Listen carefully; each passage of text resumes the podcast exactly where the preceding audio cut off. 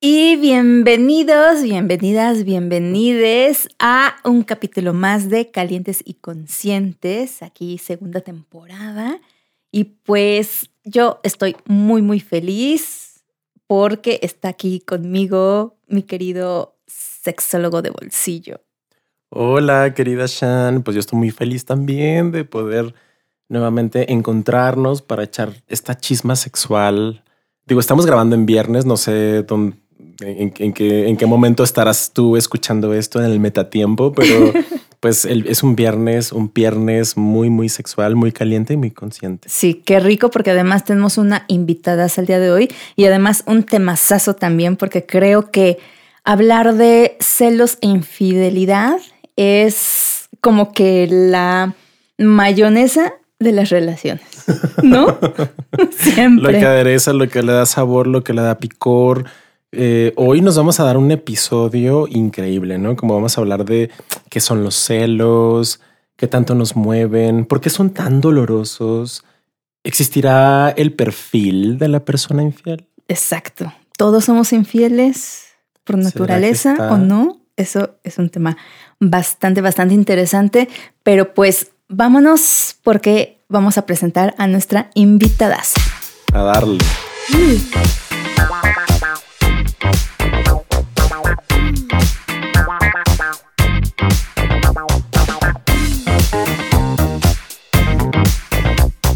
Pues nos acompaña la queridísima Paulina Millán, que mm. además es una verdadera eminencia. Así es. Chida. de las chidas. Paulina Millán es directora de investigación en el Instituto Mexicano de Sexología. Es autora de más de 35 investigaciones, de 15 artículos científicos publicados en revistas indexadas nacionales, internacionales y de tres libros, entre ellos Sexualidad, los jóvenes preguntan, y te celo porque te quiero. Como los celos nacen del amor, pero lo matan. tras, tras, tras, por detrás. También es miembro del comité académico de distintas revistas científicas internacionales, entre ellas Archivos Hispanoamericanos de Sexología, la Journal of LGBT Youth, mm, conductora de televisión, radio y desde hace 15 años productora y conductora de Sexópolis Podcast que también toma todos los temas relacionados con el amor y la pareja. Hola, queridísima Pau. hola. ¿Cómo están? Pues eh, sí, yo espero ya ser amiga pues de aquí este programa y que me inviten más porque me gusta mucho hablar de este, de este tema, me encanta hablar. Eh, hay mucho chisme y hay mucha información que creo que nos puede ayudar porque sí, hay muchas preguntas relacionadas con esto de los celos, de la infidelidad y sí, algo que podamos aplicar a la vida, sobre todo ahora que las redes sociales, no sé si nos complican o nos facilitan este tema, pero sí, la verdad es que nos abren muchos temas, muchos temas. Pues me gustaría que, o sea, yo ya que estamos aquí ya bien calientes y bien conscientes con este tema, ¿qué, ¿qué, es la infidelidad? ¿Qué, ¿Qué podrías decirnos a manera como de definición o para aproximarnos a esto que socialmente se ha visto de manera constante, que creo que incluso se ha hasta de cierta manera como normalizado, ya está esperado, ¿no? O sea, yo en mis historia de relaciones, de repente era como, bueno, creo que en algún momento alguno de los dos vamos a ser infieles, ¿no? O sea, como entre normalizado, esperado, ocultado. ¿Qué podrías decirnos acerca de la definición de infidelidad? Mira, yo creo que en su definición más amplia habla de la ruptura de acuerdos en una relación. pero ahí está todo el truco, ¿no? Exacto. Porque el tema es que en la mayor parte de las relaciones, y estoy hablando aquí de cualquier tipo de relación, ¿no? cerrada, abierta, semiabierta, la, la, la, no siempre se establecen acuerdos, porque lo que para una persona, y esto lo estoy hablando ya desde los algunos estudios que existen y no son pocos, lo que para una persona puede ser infidelidad, no siempre lo es para la otra persona. O sea, vamos a suponer que empezamos a ser pareja tú y yo, ¿no? Entonces, muy felices y hasta nos casamos, ¿no? porque hay gente que lo hace. Muy bien bonito, porque además yo tengo este ejercicio que luego le pongo a, mis alumnos y alumnas de donde yo trabajo del IMESEX y, y, les pongo una lista de cosas por, por decir una lista y a lo mejor son 30 cosas, ¿no? Donde yo les pongo a ver, por ejemplo, besar a alguien, salir con alguien, mandar mensajes, Y les digo, a ver, si esta persona hiciera todas estas cosas, ¿sería o no sería infidelidad? Porque realmente nunca nos sentamos a pensar en eso. Como que asumimos que lo que nosotros tomamos por infidelidad, la otra persona también, ¿no? Y hay una, por ejemplo, diferencia entre lo que a mí me molestaría que mi pareja hiciera y sería infidelidad también para mí. Y lo que a mí me molestaría que mi pareja hiciera, pero no necesariamente sería infidelidad. A lo mejor, por ejemplo, que viera a alguien en la calle o que coqueteara con alguien, a lo mejor me molestaría, pero no necesariamente sería infidelidad. Pero, pero porque yo he visto, mira, yo pongo este ejercicio y lo vengo haciendo desde hace muchos años y me ha tocado ver una serie, hay gente que considera que, que el que su pareja bese a alguien más es infidelidad pero hay gente que no, ¿eh? Ah. Porque además hay gente que me dice depende del contexto. Si estamos jugando, por ejemplo, al famoso ese de la botella, ¿no? Porque todavía hay gente que lo juega. O sea, sé que es en la adolescencia, a mí me encanta, al, ¿eh? al que sea. Todavía hay gente que se lo juega. Bueno, en ese contexto a lo mejor no. Si estamos pasados de copas, a lo mejor no. Si es nada más de juego, no. Bueno, es que hay todas las aristas y, apéndices de depende, ¿no? Que haya. Y entonces ahí el problemita es no tanto si para mí algo eso no es infidelidad, es el asumir que para la otra persona también lo es. Y ahí es donde tenemos problemas, porque entonces ya el eterno de, pero es que tú tienes agregado a tu ex en Face y eso para mí es no sé qué. Y para mí a lo mejor es de lo más natural y para ti no. Y entonces empiezan unos pleitos, ¿no? Y, y, luego además, el, ah, estaba yo justo comentando hace poco que vi a mis, a mis alumnos, alumnas y alumnas del IMESEC sobre una investigación donde le preguntaban a un grupo de personas si consideraban que era infidelidad el que una persona coqueteara con alguien usando, por ejemplo, esto de las redes sociales, ¿no? Que se escribieran por el chat. Entonces, si quieren saber, por ejemplo, para seis de cada diez eh, hombres lo es y para siete de cada diez mujeres lo es. Pero la respuesta cambia cuando la pregunta es si tú coqueteas con alguien por chat, ¿no? Porque no es lo mismo que otra persona lo haga, que mi pareja lo haga o que yo lo haga. Entonces, uy, no, de aquí podemos estar hablando mil horas, porque la realidad, ya para aterrizar eh, un poco esta pregunta, es que si hay una ruptura de acuerdos, pero tiene que haber acuerdos para que se rompan los acuerdos. Y aquí el punto es que la mayor parte de la persona solo obviamos los acuerdos y pensamos que estamos en lo mismo. Claro, la mayor parte de las personas, por ejemplo, está de acuerdo en decir que si tu pareja tiene relaciones sexuales con alguien más, eso es infidelidad. Eso sí, casi todas las personas, pero de ahí, uh, no, bueno. Hay gente que, mira, y no te, no te voy a mentir, una vez una chica me dijo, si mi pareja tiene atenciones con otra mujer, que tiene conmigo es infidelidad. Y le digo, dame un ejemplo. Pues que mi pareja le abra la puerta a otra mujer. y yo dije, bueno, ya lo oí todo. No, es que de verdad, entonces ahí es donde empezamos con los problemas.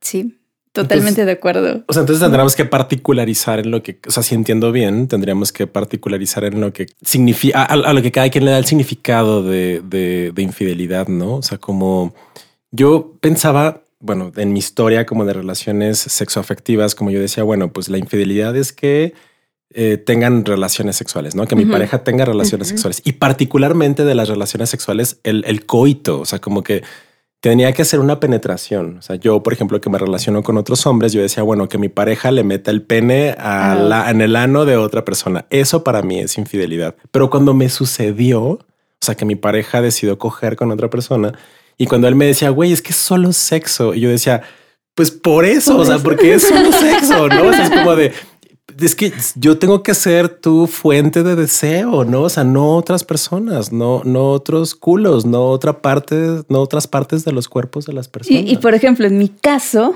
o sea, cuando ha pasado esto es de, no me afecta tanto el que haya un coito, una relación sexual, me vale pero es, involucra estos sentimientos, porque entonces ahí, ahí sí me afecta. Claro. A mí no me importa si te revolcaste, si fue una noche como de un día, bye. Pero si ya, como decía Pau, tomas esas necesidades o esas atenciones que tienes conmigo, entonces ahí sí ya es de horror, terror, alarma, ¿sabes? Entonces, es, un mundo, porque para todos es un mundo, claro. Y, luego hay esta discusión sobre si la infidelidad emocional o sexual afecta más a las personas. Está muy interesante, porque al parecer depende de varios factores. A veces se como sobresimplificaba en mi opinión y se decía, bueno, a los hombres les importa más la parte sexual y a las mujeres la emocional, pero se ha visto que sí depende de muchas cosas, del tiempo de la relación, de eh, eh, la satisfacción, hasta la satisfacción sexual de la pareja, todo.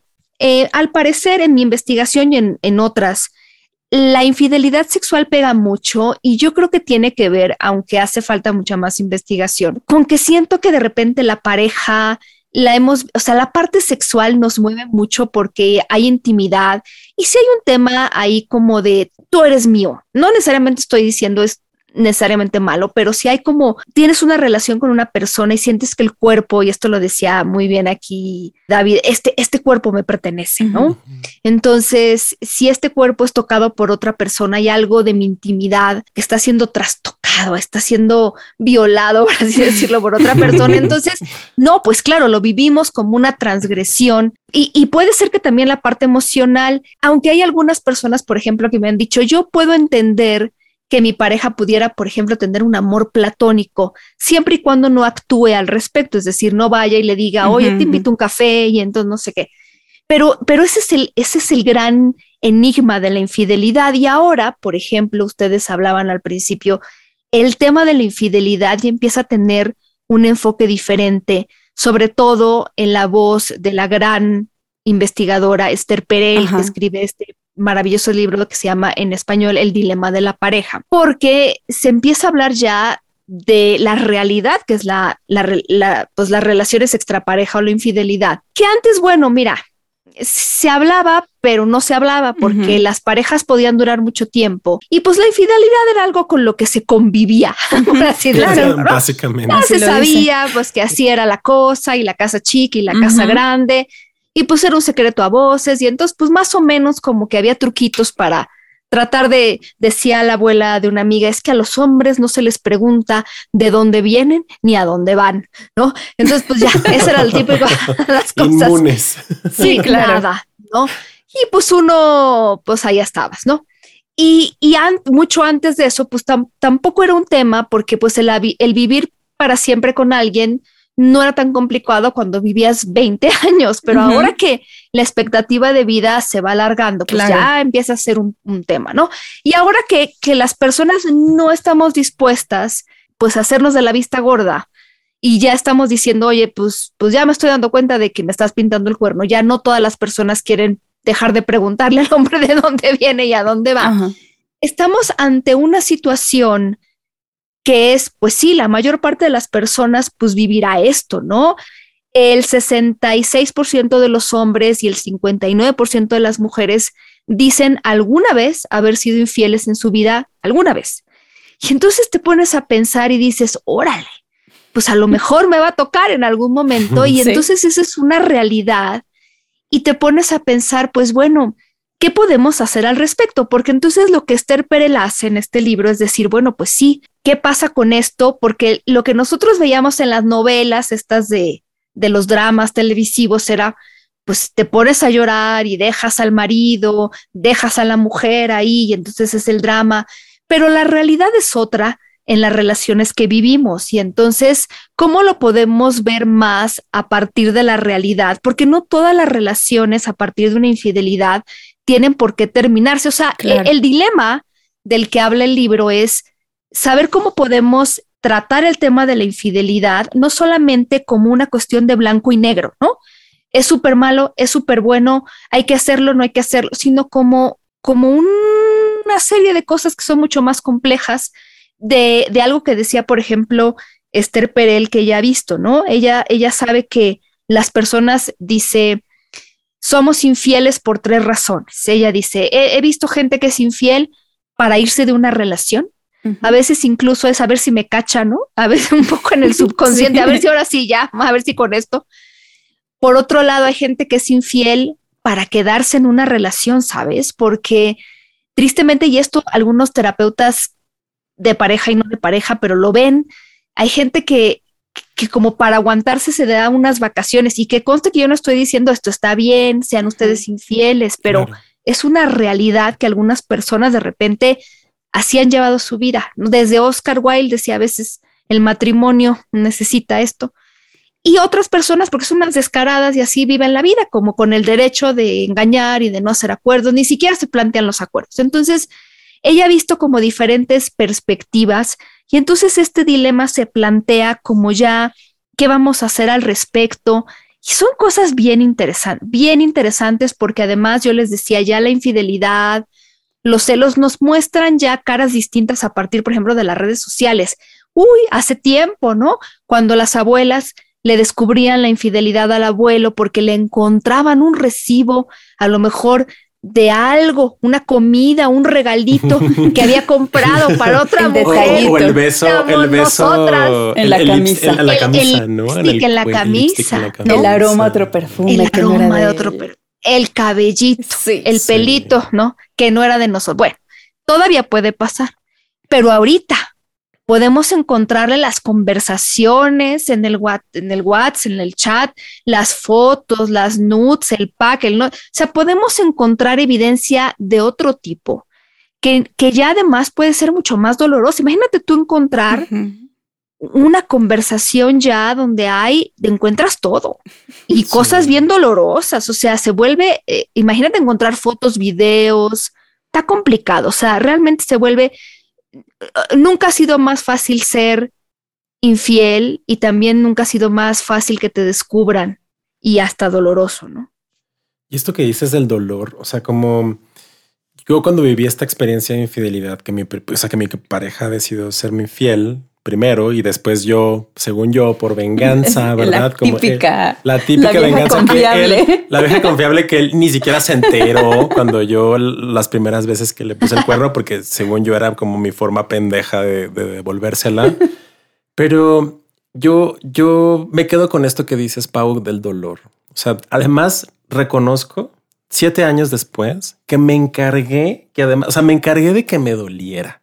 O sea, de que me doliera chingón. O sea, como de yo siempre creí que el que me fueran infiel era lo peor que me podía pasar. Y, y me encargué de eso. O sea, me encargué de que me doliera, de que me doliera profundo y me encargué de recordárselo día tras día. Como, como dice Esther Perel de los tipos de justicia, ¿no? Como de justicia. ¿Qué justicia queremos cobrar a nuestra pareja que decidió coger o ser infiel, ¿no? Como la justicia retributiva o la justicia restaurativa, ¿no? La retribución tiene que ver con que tú me tienes que devolver, tú me tienes que reparar el daño, o la restaurativa que tiene más que ver con qué tenemos que aprender de esta experiencia, ¿no? Como muchos teóricos de pareja, teóricos y teóricas de pareja dicen, bueno, pues lo que sucede en la unidad de pareja es responsabilidad de las personas que componen la unidad de la pareja, ¿no? Entonces, bueno, pues yo me sentí la más santificada, la más beata, ¿no? Como de yo la sufrida, ¿no? La talía y dije, sí, bueno, voy a, voy a, hacer el papel así, pero digna del, premio de TV y novelas de la, de la más protagonista, ¿no? Entonces, y de exhibirlo a, diestra y siniestra, ¿no? Recuerdo así como de, a cada rato se lo recordaba, como de, oye, se te quemaron los huevos y además cogiste con otro güey. Sí, claro, y, el, la, ahí se vuelve un tema de poder, fíjate, cómo la persona a la que le fueron infiel se vuelve ahí como esta desigualdad, entonces se vuelven otros problemas. Pero claro, porque es complicado, ¿no? Por ahí decía una amiga, cómo la confianza sube por las escaleras y baja por el elevador, y entonces, ¿cómo le haces, no? Porque además la confianza Estamos esperando que la persona nos la devuelva y la verdad es que la confianza solo la puede devolver quien la quita, uh un amigo mío. Entonces se vuelve bien complicado porque esperamos que, que todo nos regrese a la otra persona, pero a la vez, pues claro, sentimos mucho dolor y queremos que alguien nos lo quite y, estamos esperando que todo ocurra del otro lado o de manera como inmediata y, y, no sabemos cómo actuar y no sabemos cómo regresarlo. Y ahí es donde empieza otro tipo de dolor, ¿no? Que tiene que ver con cómo, cómo arreglo esto, ¿no? O sea, escuchándote a ti, a mí, a Pau, pues creo que todos hemos vivido infidelidad y también el significado que le damos a esa, infidelidad, ¿no? Y, y, decir, ok, yo he aceptado infidelidades, y sigo con la persona, ¿por qué? Entonces ya son los porqués, ¿no? O sea, pues esa decisión al final también es como mía y porque te pones a analizar un buen de cosas, ¿no? O sea, ¿cómo perdonas una infidelidad? Sí, es que justo es el análisis de Esther Perel, o sea, realmente la infidelidad tiene que ser así de blanco y negro, ¿no? O sea, que si te pone el cuerno, entonces tienes que dejar a la persona. Me gusta ese análisis porque ella tampoco es que te esté dando las respuestas, o sea, lo que plantea ella y lo que pone sobre la mesa es, no es tan fácil. Y esto es interesante porque entonces tienes una sociedad que te dice, claro, déjalo, ¿no? O quédate por los hijos, pero la realidad es que es más complicado. Y, entonces merecería un análisis así de complejo. Mm, y yo creo que es eso, eh, que tiene muchas cosas que ver y entonces cada persona decide qué hacer con eso y desde dónde abordarlo y, es complicado. Eh, yo creo que es complicado si te quedas y yo creo que es complicado si te vas también. Porque a veces entonces eh, la que decide que irse dirá, bueno, pues ya, ¿no? Hice lo que se supone que se espera de mí, pero la realidad es que también irse también tiene sus complicaciones, ¿no? Porque el tema de la infidelidad yo creo que afecta a más personas que solamente la pareja, pues eh, afecta, incluso el irse, pues afectará si hay hijos a los hijos e hijas. Entonces, hay más cosas que trastocan ahí el tema de la infidelidad. Entonces, yo creo que ahí es un tema, es un tema complicado, pues en, en una relación en donde hay exclusividad, incluso donde se han construido cosas, porque eh, yo me acuerdo de una chica que me decía, no, yo la verdad es que nunca perdonaría una infidelidad. Ella estaba todavía no casada cuando yo platiqué con ella, yo jamás me dice perdonar una infidelidad y así va a ser la cosa. Entonces yo le decía, oye, pero a lo mejor si ya tienes ahí algo pues invertido de tiempo y efectivamente yo la vi unos años después, ya estaba casada, ya tenía un hijo y me dice, mira, no te voy a decir con el 100% que yo la perdonaría, pero ahora que estoy en esta situación, lo pensaría diferente, o sea, lo veo desde otra perspectiva.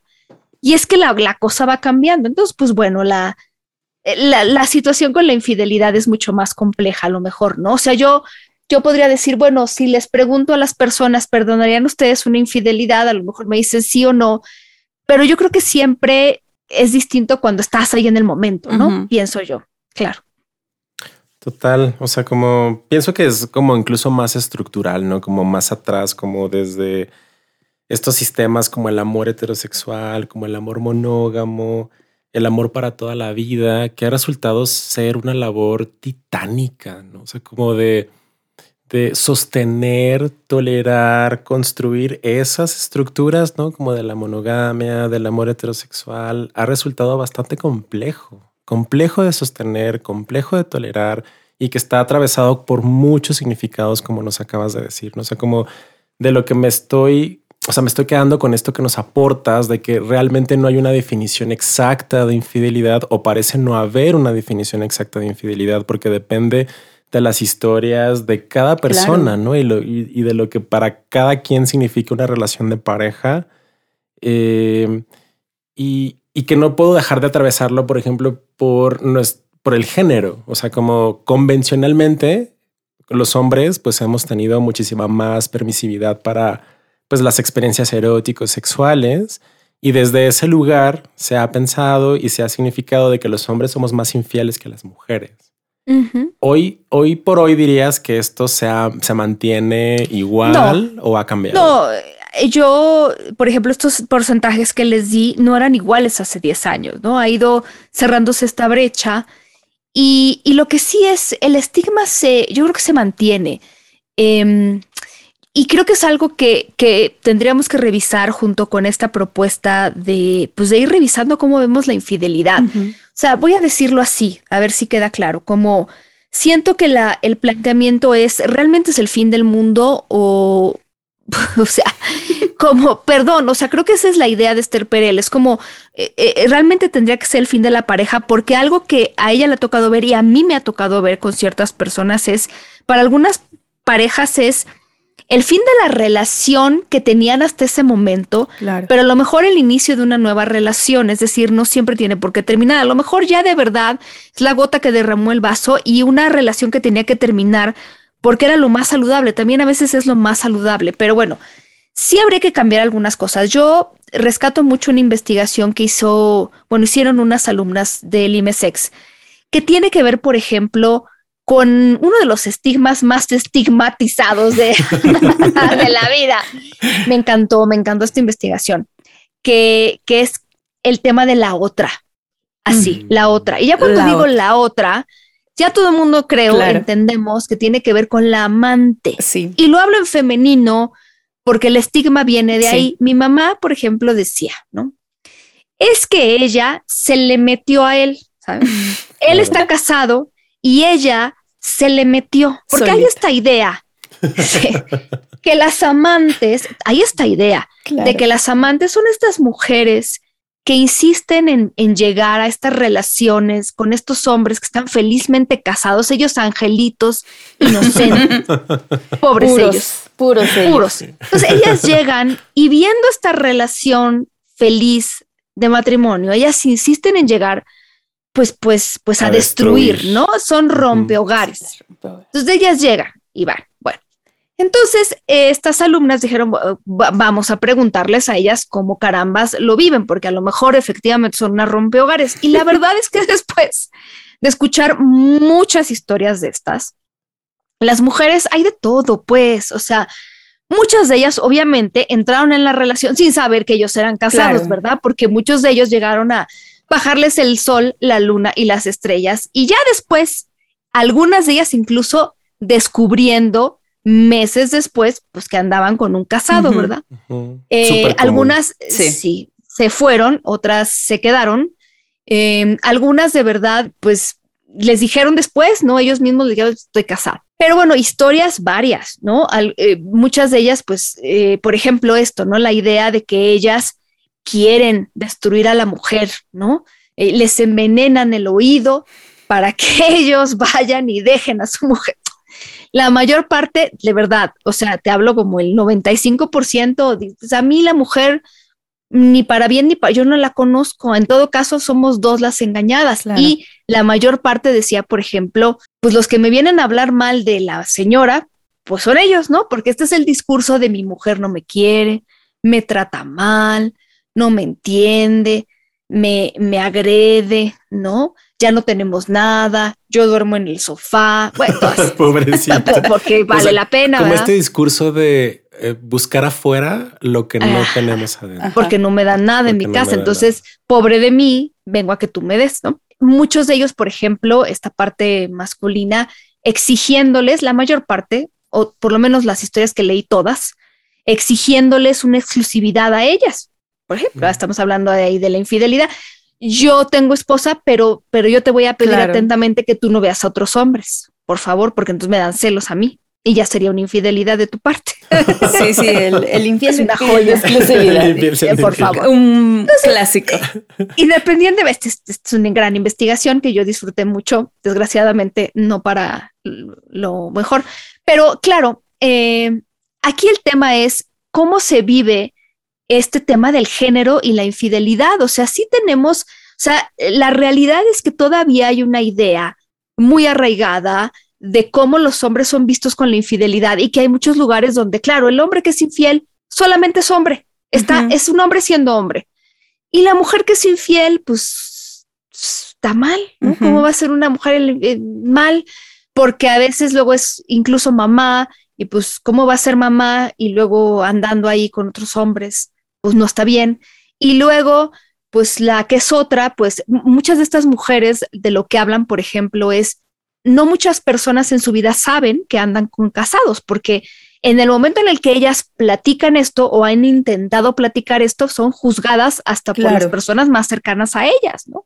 Entonces, pues esto no es algo que puedan hablar. Entonces, ahí es donde empezamos a ver que todavía, si bien el tema de la infidelidad es algo pues que más o menos se practica parejo, el estigma y la visión social ciertamente no es igual para hombres y mujeres. Me acordé ahorita de una canción de que decía como las mujeres dicen que el hombre casado sabe más bueno. y es así como de rumba. pues, mira, sí, algunas, algunas, eh, algunas ellas decían, yo la verdad no aspiro a que él deje a, esta mujer, porque pues yo la verdad no, no es tanto como que me sepa mejor, sino, pues la verdad, sé que no lo va a hacer. Y algunas otras sí viven con esa esperanza. Y pues hay, pues oyes historias medio tristes, ¿no? Hay mujeres que se pasan toda una vida, y ahí está la historia de una mujer que se pasó porque decidió dejarlo después de 15 años de tener una relación con ese hombre casado. ¿Cómo ves? Pues hay de todo. Entonces, ahí está el tema de la infidelidad. Yo creo que está bien entretejido en esta sociedad en donde incluso tenemos palabras para nombrar a la catedral y a la capillita, a la casa chica y a la casa grande. Está bien. O sea, eh, queremos hablar de la infidelidad como si existiera fuera de donde nosotros estamos, de nuestra sociedad. Está bien dentro, está bien, bien, bien dentro. A lo mejor usted me dice, no, es que yo nunca, nunca he sido infiel. Bueno, pero en tu, digamos que tu grupo, en las personas que conoces, probablemente está bien. En tu sociedad, no hay muchas sociedades que tengan esto de casa chica, casa grande, capillita y catedral, se los digo de una vez. Entonces, no veamos este tema como completamente ajeno al mundo en el que vivimos, ¿no? Y no es ajeno, o sea, incluso la, mi postura personal en relación a la infidelidad es variable, como decías y decían también hace un momento, como, como digo, bueno, no para mí, pero sí para mis allegades, ¿no? O sea, como de recientemente tuve una conversación con un mixes como de, oye, pues se está presentando otra vez el ex, ¿no? Y me cacho como alentando, o sea, como, como de, ah, sí, claro, pues vete a coger con él, ¿no? ¿Por qué no? O sea, como, órale, va, ¿no? O sea, como también adoptando distintas posturas dependiendo de, de, pues ahora sí que de dónde caiga el acto de infidelidad, ¿no? No es lo mismo que me caiga a mí o que me caiga muy cercano a mí a decir, bueno, pues a otras personas, órale, va, dale, date. Sí, claro.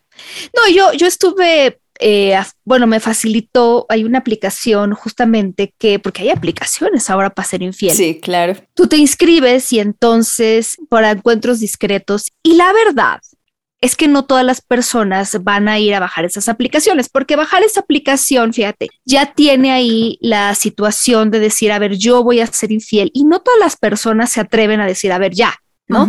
Me voy a poner a esto y voy a tratar de ser discreto, discreto y lo haré. Pero muchas personas sí se van a bajar las aplicaciones que todo mundo conocemos y van a ser infieles, porque eso sí, ¿no? Entonces, eh, estas amigas, porque es una aplicación dedicada a mujeres, me facilitaron algunos números y, por ejemplo, ellas me decían que el 30% de las personas que bajan las aplicaciones regulares para citas son personas con pareja o personas casadas, por ejemplo. ¿no? Y ellas en su aplicación, fíjate, vieron después de las fiestas decembrinas que hubo un pico en el número de usuarios de su aplicación. Esas son personas que están buscando una relación extrapareja. Punto. O sea, son personas casadas y con pareja, básicamente. Entonces, pasan el 25 de diciembre y en, esas fechas, entre esa fecha y el año nuevo, hubo un repunte de gente buscando, buscando un amante. Pues es que en esas fechas, oye, pues hay mucha carencia emocional. Entonces, espérame, espérame. Entonces yo lo que hice fue eh, porque platicaba con ellas o me preguntaban, ¿tú qué crees que esté pasando? Entonces dije, pues déjame preguntar me decía, yo creo que hay mucha gente, las fiestas, no sé qué. Entonces yo les dije, a ver, sin preguntar necesariamente una infidelidad, porque no, no va por ahí necesariamente, pero sí me gustaría preguntarle a la gente, al menos de mi cuenta de Instagram, que luego la gente amablemente me contesta, si alguna persona de pasada las fiestas decembrinas tuvo como esta necesidad de replantearse la relación, no necesariamente para una infidelidad, pero como que a lo mejor algo pasó en estas fiestas que hizo como que, ¡pum!, ¿no? Pues resulta que sí, o sea, de repente pasan cosas durante estas situaciones de familia y de pareja que te hacen como, como ver cosas, pues, ¿no? Entonces alguien me decía, yo me di cuenta cómo trataba a su familia, por ejemplo, ¿no? Me di cuenta de que era grosero con ellos, me di cuenta de que, entonces, son cosas que, como dice David, van pasando y entonces va cambiando tu perspectiva y dices, oye, quién sabe si ya estoy con esta persona y es la correcta. Y algunas personas decidieron terminar la relación, pero me imagino que habrá otras que dirán, me voy a buscar a alguien, ¿sabes? No sé.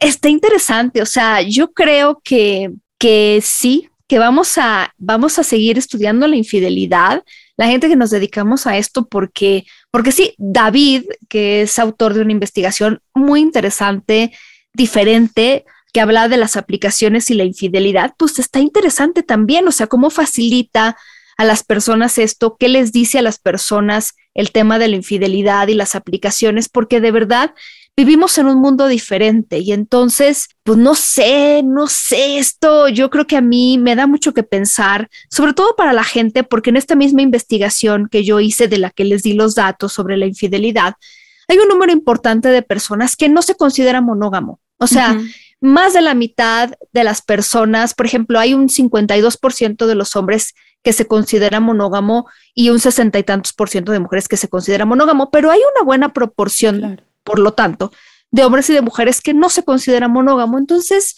eso no significa que no establezcan relaciones monógamas. Es decir, socialmente hablando, pueden tener una pareja con la que establezcan una relación monógama.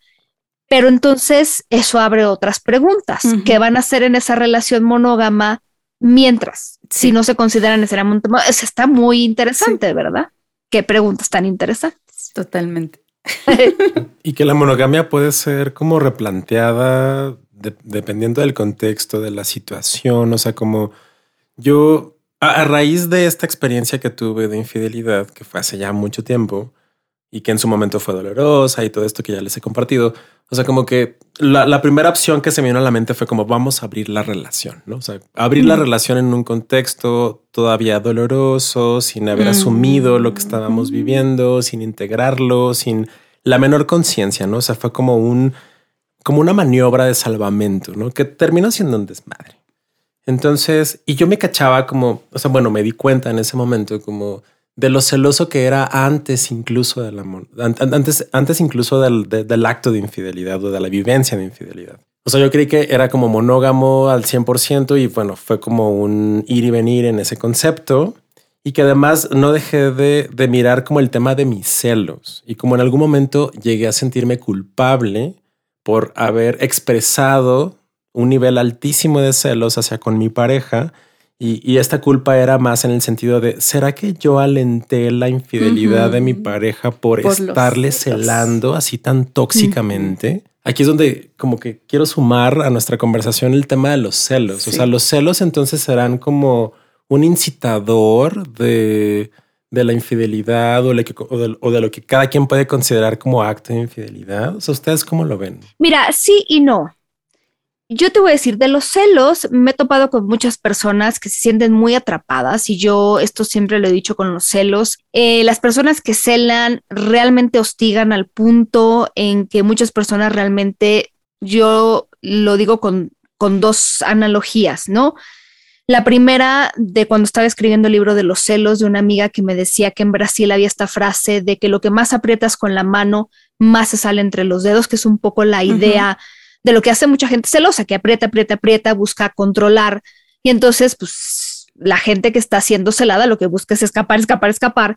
Y de alguien que yo entrevisté que me decía, mi pareja me cela y de verdad ya no sé ni, ni por dónde, o sea, yo no estoy siendo infiel pero eso sí, me toca a diario la letanía de con quién estuviste, dónde estuviste, y entonces básicamente estoy pagando la penitencia por un pecado que no cometí y estoy pensando que a lo mejor no estaría mal, ¿no? Lo del pecado. Bueno, sí, las personas que están siendo celadas, de repente sí se les pasa por la cabeza, pero la decisión de, ser infiel no deja de ser una decisión, mm, eso, ¿no? Claro. O sea, yo puedo sentirme muy hostigada, pero, pero hay varias decisiones. Se me puedo ir y, también puedo, decidir o no ser infiel. Entonces, yo no podría, o sea, yo no me atrevería a decir es que la infidelidad de esta persona fue culpa de la persona que está, porque entonces ya estamos eh, no siendo responsables afectivamente y de nuestros actos, ¿verdad? Claro. No.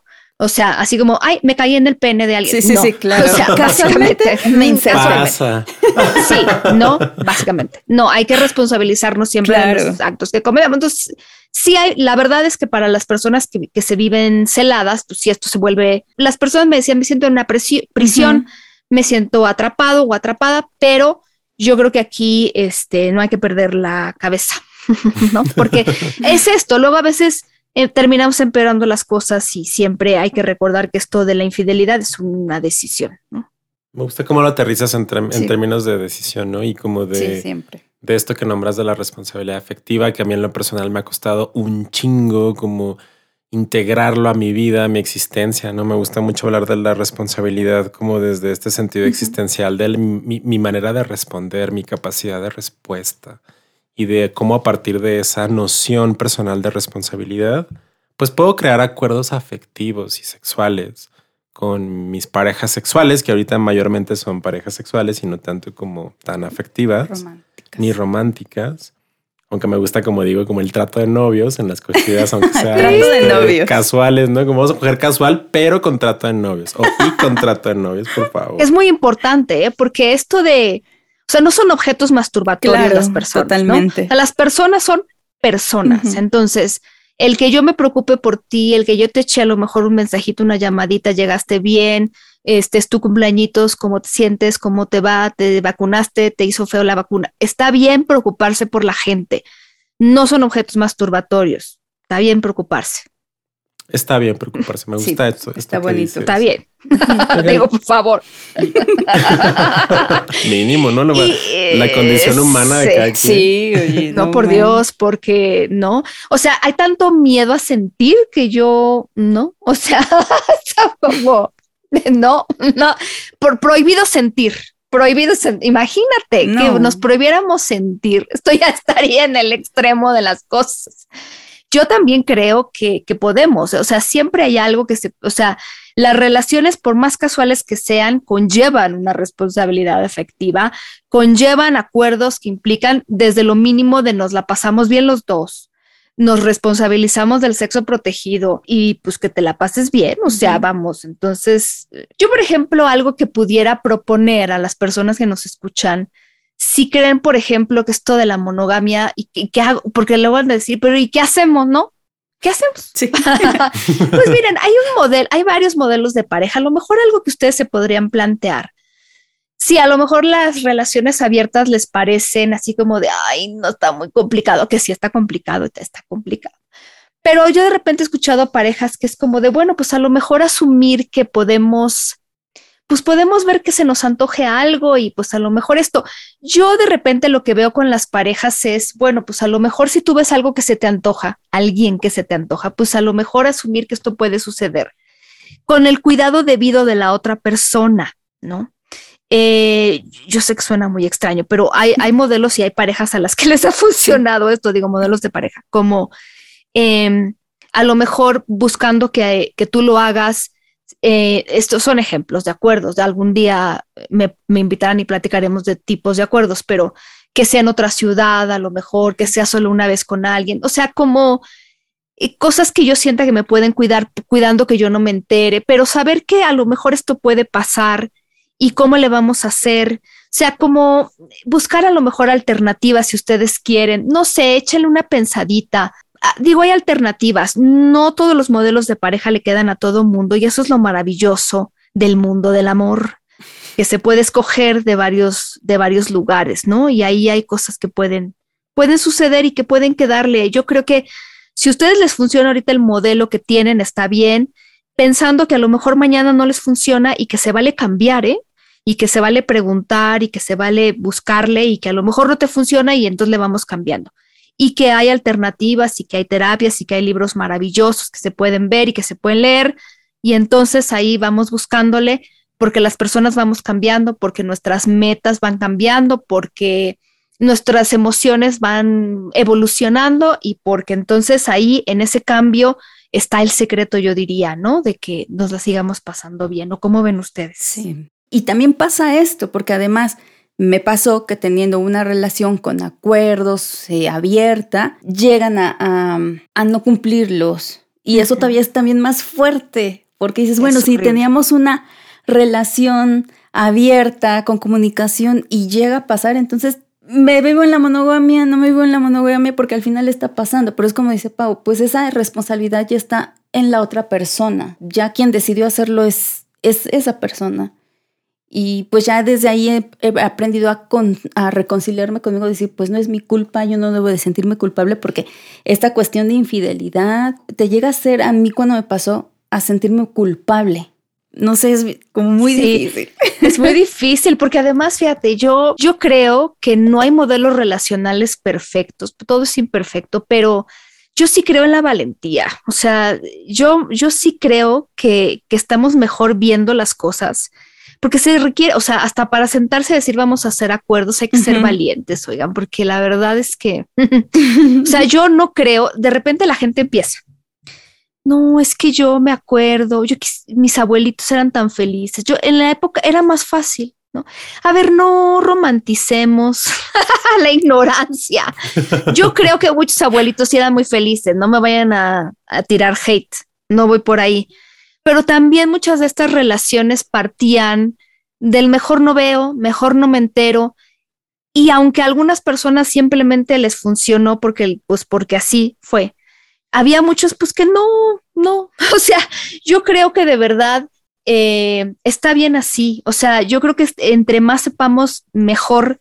Y, y, hay que hacerlo así. Ya nos tocó vivir en esta época, en ya, ya no podemos desver lo que ya vemos. Y está bien así también, también está bien, porque hay situaciones de pareja y hay situaciones de vida, pues que antes existían, ¿no? Por ejemplo, la violencia. Y pues ahí te tocaba aguantarte y entonces pues no había de otra. Yo creo que está bien como estamos, requiere mucha valentía, requiere de ponernos las pilas y a veces, pues sí, de intentar cosas que no nos salen y de frustrarnos, pero también creo que pues que, es eso, ¿no? Que estamos participando de una relación. O sea, esto que tú estás diciendo, qué maravilla. Antes era, pues estas son las reglas y ya, no te toca opinar, te toca agachar la cabeza y así son las cosas, ¿no? Entonces vamos evolucionando, yo creo, ¿verdad? yo, me quiero quedar con, con, o sea, sé que si nos estás, tú que nos estás escuchando, probablemente es de decir, bueno, entonces qué chingados es la infidelidad, ¿no? O sea, me gusta esta, esta primera propuesta que haces, Pau, como pues ruptura de acuerdos, ¿no? Entonces, ¿Cómo podemos hablar de ruptura de acuerdos si no hemos hecho acuerdos? No, también me quiero quedar con esto que acá, o sea, con esto que, dijiste al, inicio, como cómo podemos hablar de ruptura de acuerdos si no hemos hecho acuerdos. Ahora, hacer acuerdos me hace pensar en que yo tengo que hacer un ejercicio personal de reconocer qué es lo que necesito, qué es lo que ah, necesito, de centrarme en mis necesidades sexuales, afectivas para poderlas poner sobre la mesa y poder decir, bueno, necesito A, necesito B y necesito C de nuestra relación, ¿no? Entonces es como, ok, o sea, creo que eso es lo que más me ha quedado de lo que hemos charlado, ¿no? Como el tema de los acuerdos, de reconocer mis necesidades afectivas y de cómo también a saberlas pedir, ¿no? O sea, yo ahora que pienso como que veo en retrospectiva esta experiencia de infidelidad que me marcó muchísimo en todo sentido, yo decía, claro, o sea, me parece comprensible que mi expareja haya decidido coger con otra persona porque nuestra vida sexual estaba de hueva. O sea, ojo. lo amamos. Sí, ya. Lo sé. Ojo, no con esto quiere decir que si tu vida sexual está de hueva, pues entonces vamos a alentar la infidelidad. Y no, quiere decir que no te haya dolido un chorro. Claro, claro. Y me dolió un chingo, ¿no? Y me dolió muchísimo más cuando me dijo, güey, pues fue solo sexo, ¿no?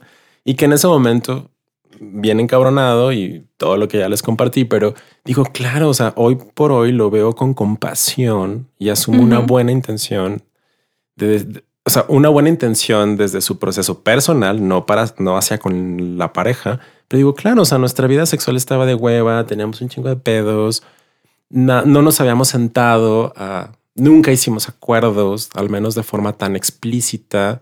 Entonces digo, claro, pues eso en algún momento era como una olla de presión que iba a estallar, ¿no? O sea, como ahora que pones el ejemplo de, de, los abuelos y de las abuelas, digo, bueno, pues jamás me hubiera imaginado que mi abuelo o mi abuela se separaran. No sé si mi abuelo tuvo una casa chica, pero ese era el modelo, ¿no? Y después, bueno, mis papás para mis papás ya había la posibilidad de que si alguien, alguna de las dos personas había sido infiel, pues bueno, se iban a separar y de hecho se separaron. Entonces pienso que eh, de esta línea generacional fueron quienes como lanzaron ahí la bombita y nos la dejaron a nosotras y dijimos, bueno, pues ¿y ahora qué hacemos con todo esto? No? O sea, creo que también la infidelidad es un espacio abierto a múltiples posibilidades para renegociar, claro. para poder construir otro tipo de relación de pareja que pueda ser como más, más acorde a las necesidades que, que, han ido evolucionando de cada miembro de la pareja, ¿no? Entonces creo que pues la infidelidad está ahí, ¿no? Los celos creo que también son mensajeros, ¿no? O sea, como esto que decías de los amigos, que Jaime Gama también dice que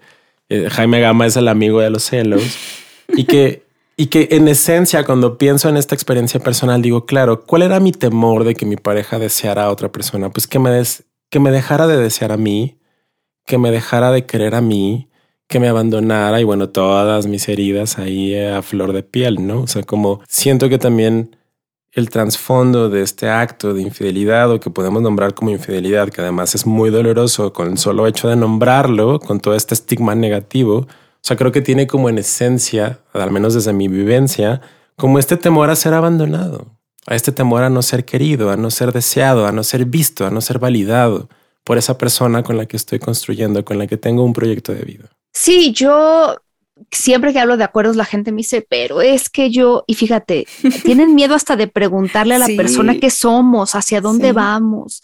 Les choca, les da mucho miedo, pero yo los, o sea, les entiendo porque sé que no es lo más romántico, eso no es lo que ponen en las películas, eso no es lo bonito. Decía nuestro amigo de ustedes también, César Galicia, ¿no? De, este, es como jugar. Eh, lo más aburrido es que todo el mundo entienda las reglas del juego de mesa y eso y recoger las fichitas. Sí, pero jugar es bien divertido, ¿no? Pero es necesario lo de las reglas. Todo el mundo tiene que tenerlas claras porque si no, no hay juego, no hay diversión. Y es un paso necesario para evitarnos muchísimo dolor. Es muy importante que lo tengamos en cuenta. Entonces, vamos a tener que hacer eso tarde que temprano. Y créanme, entre más nos tardemos, más doloroso puede ser y nos vamos a ahorrar muchas, muchos malos tragos. Entonces, vamos a hacerlo em, por, sobre todo por nosotros y, y, por la relación. Si queremos que esto vaya lejos, vamos a atrevernos. Y yo creo que esto que dice David es tan importante porque no empezar, pues para mí, ¿no? Saber qué necesito yo, cuáles son mis necesidades, mis límites, cómo puedo yo externarlos. Y eso es un ejercicio que nos va a servir para todo para trabajar con la familia, con las amistades, porque en cuanto yo sepa dónde están mis límites y mis necesidades, ya me abrió un panorama bien importante, bien, bien importante en mi relación con otras personas y entonces ahí empiezo.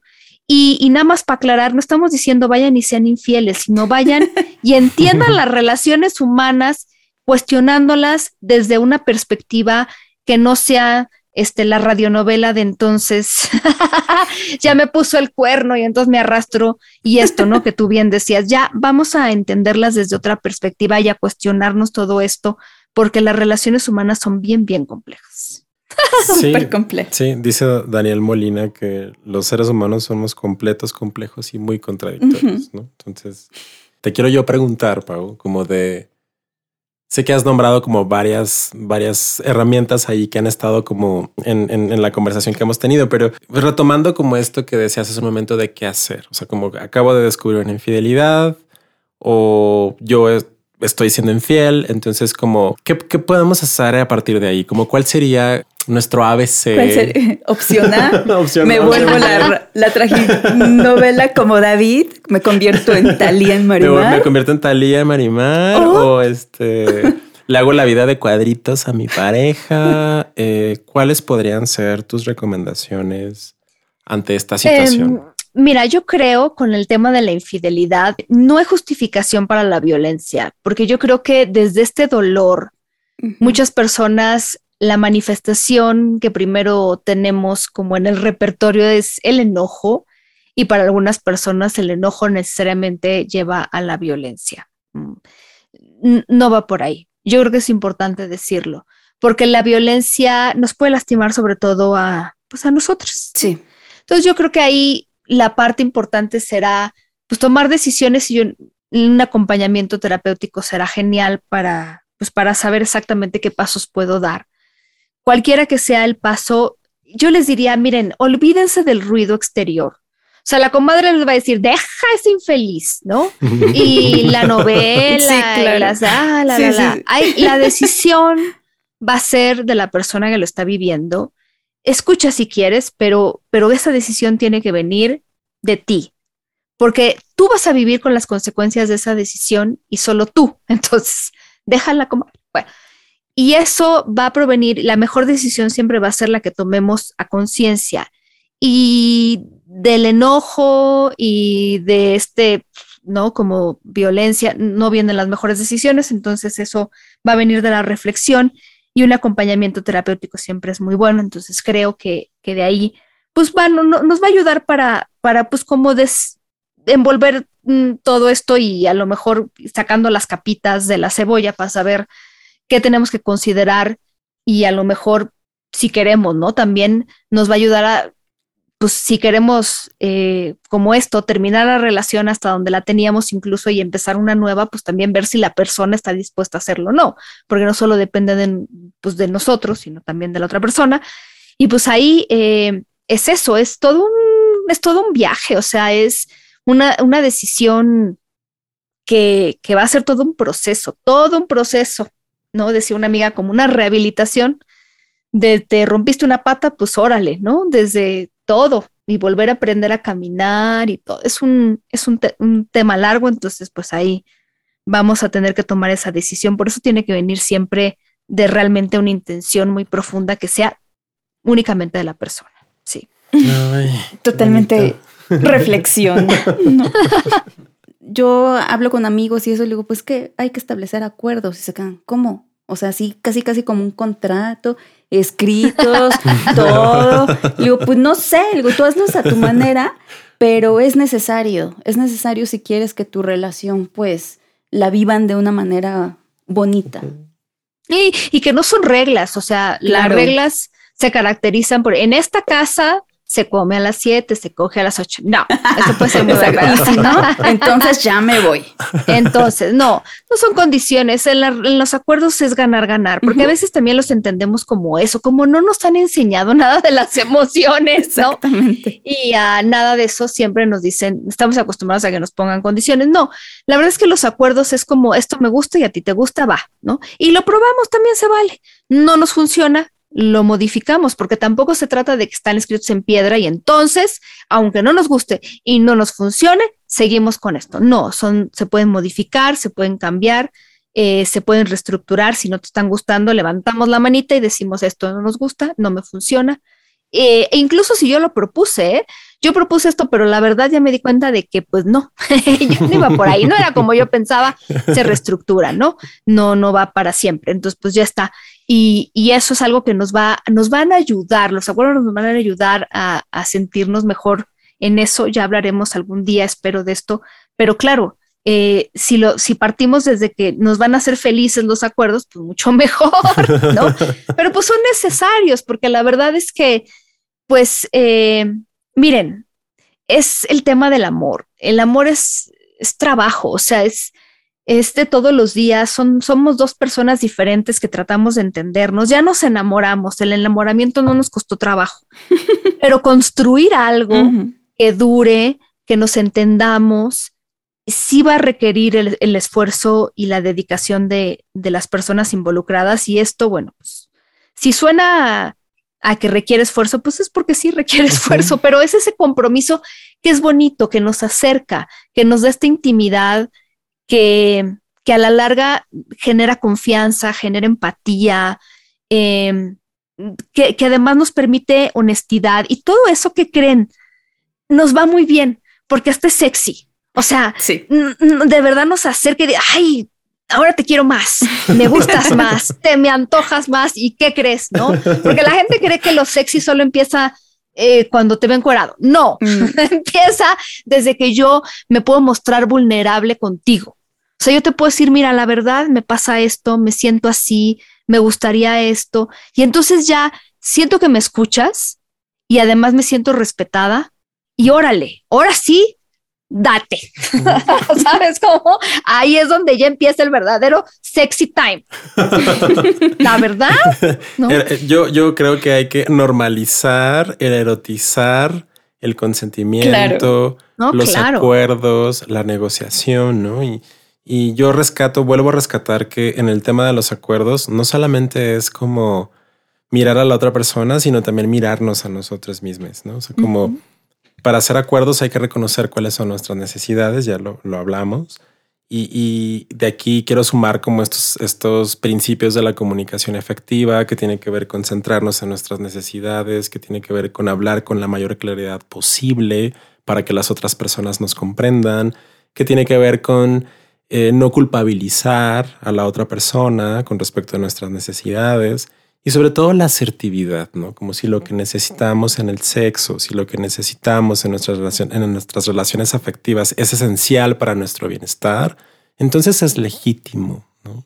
Y que el amor es una práctica, ya dice Coral Herrera que es una práctica condicional. Al menos dos condiciones tiene que cumplir la práctica del amor, que tiene que ver con el respeto y el buen trato. Claro. No sé.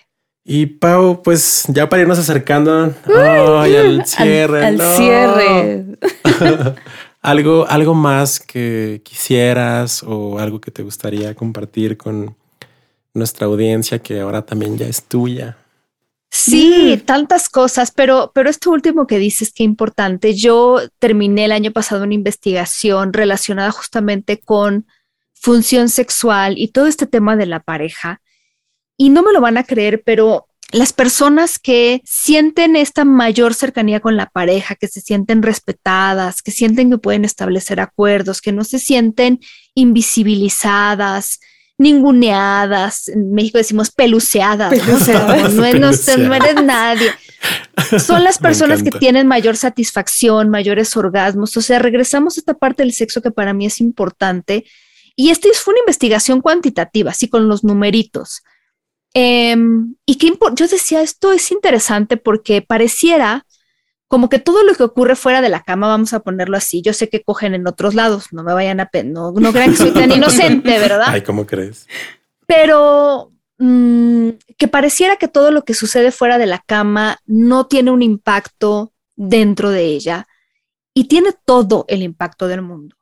Yo no me puedo sentir en confianza en el sexo con alguien con quien yo no tengo claros los acuerdos, con quien constantemente pasa mis límites, con la persona que constantemente me humilla, me ningunea, con la persona que no respeta mis opiniones, con la gente que no considera que lo que yo hago es importante, con la persona que no le da valor a mi trabajo, a mis pasatiempos. No puedo. La persona con la que yo estoy en un momento tan vulnerable como es el sexo y es el placer, tiene que ser esa persona con la que yo puedo ir en otro momento que también es vulnerable a decirle, oye, no me estoy sintiendo bien con esto. No me estoy sintiendo vista, que tú estás diciendo esto tan importante. No me estoy sintiendo escuchado. Me estoy sintiendo eh, invisible. Entonces, si yo soy capaz de, de verte fuera de la cama, es porque también soy capaz de verte dentro, ¿sí? Nuestra sexualidad no está totalmente desconectada de nada de lo que sucede fuera de ella, o sea, es, está cercana a todo lo demás.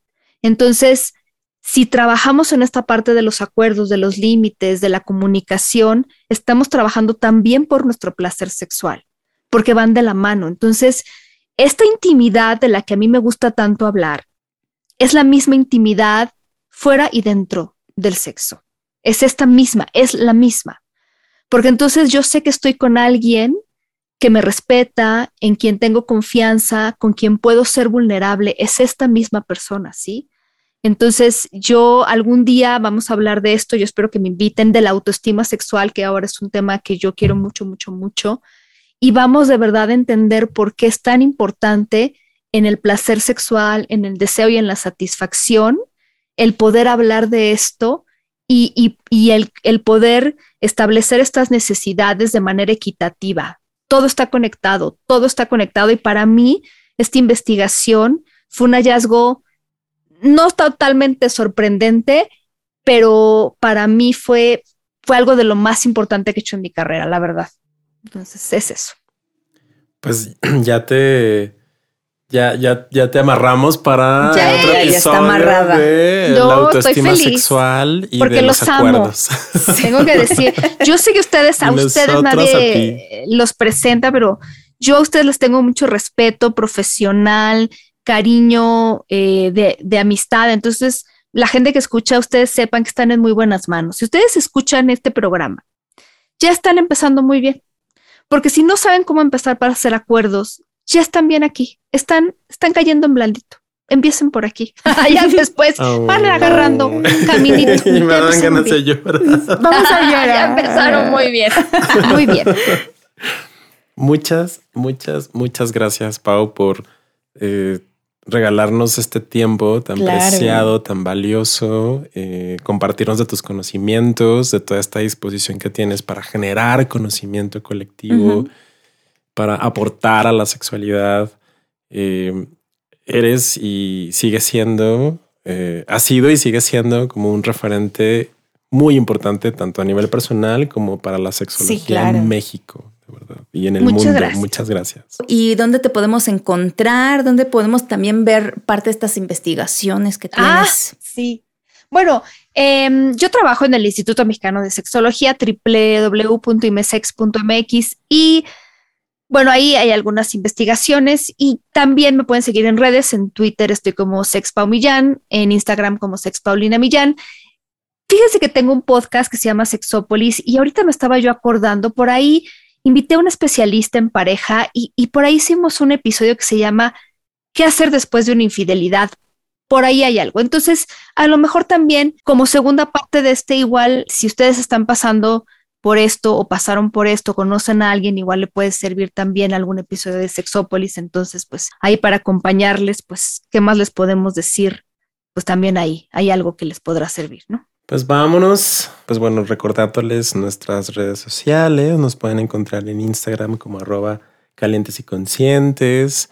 Eh, mis redes personales en Instagram es arroba sexólogo de bolsillo. En Twitter estoy como arroba sexo de bolsillo, que ya he dicho muchas veces que ahí lo ocupo más para, el porno. porno, ya sabe, el porno sucio, pero ahí también lo pueden encontrar. Y pues yo soy Shan Vainilla y pues yo estoy en redes sociales como en Twitter y en Instagram como Bull Vainilla. Y pues bueno, los seguimos invitando a que nos escuchen, a que nos manden todas sus dudas, inquietudes a través de Calientes y Conscientes o también quejas, sugerencias que tengan a través de calientes.bandi.com.mx y pues muchísimas gracias por habernos escuchado el día de hoy. Ya saben, hagan acuerdos porque es sexy y erótico.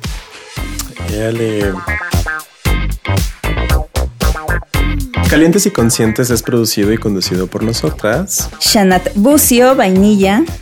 David Moncada, a.k.a. Sexólogo de Bolsillo.